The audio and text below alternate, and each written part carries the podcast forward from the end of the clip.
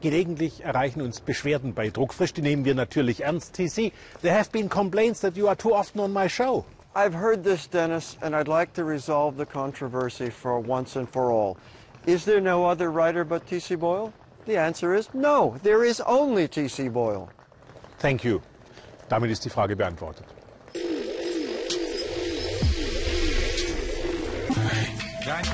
Druckfrisch.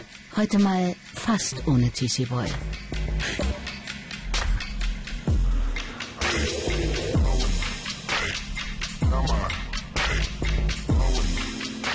Jan Weiler über die Angst, den Tod und den Willen zum Leben. Das ist so, wie wenn in Italien die Beerdigung vorbeikommt und die Männer kratzen sich alle am Sack.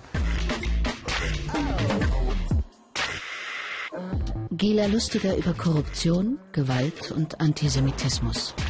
Ich hatte irgendwann mal das Gefühl, dass ich Frankreich nicht mehr verstehe. Und die meistverkauften Sachbücher der Deutschen. Wir leben in einem tollen Land, wenn solche Bücher auf seinen Bestsellerlisten auftauchen. Irgendwo hier muss er stecken.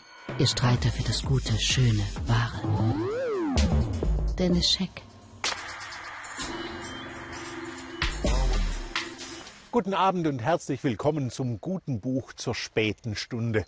Es gibt in meinen Augen einen undrücklichen Test für große Literatur. Ein wirklich gutes Buch reißt uns aus unserem gewohnten Lebenszusammenhang, lässt all unsere Alltagssorgen hinter uns zurück, vermittelt uns eine neue Perspektive. Ich kenne viele traurige, wahre und tröstliche Bücher. Dieses aber ist so traurig, so wahr und so tröstlich zugleich, dass es mit Fug und Recht einen Platz in einer eigenen Liga für sich beanspruchen darf.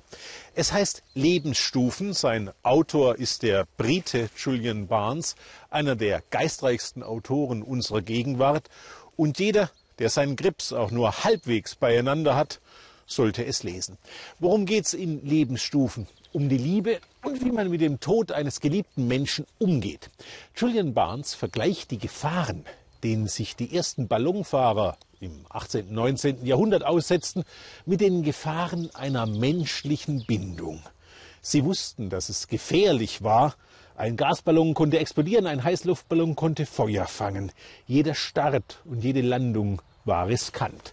Julian Barnes erzählt, wie der Fotograf Nadar die Luftfotografie erfindet, wie Sarah Bernard, die gefeiertste Schauspielerin ihrer Zeit und ein britischer Offizier, die Freiheit beim Ballonfahren und die Liebe zueinander entdecken.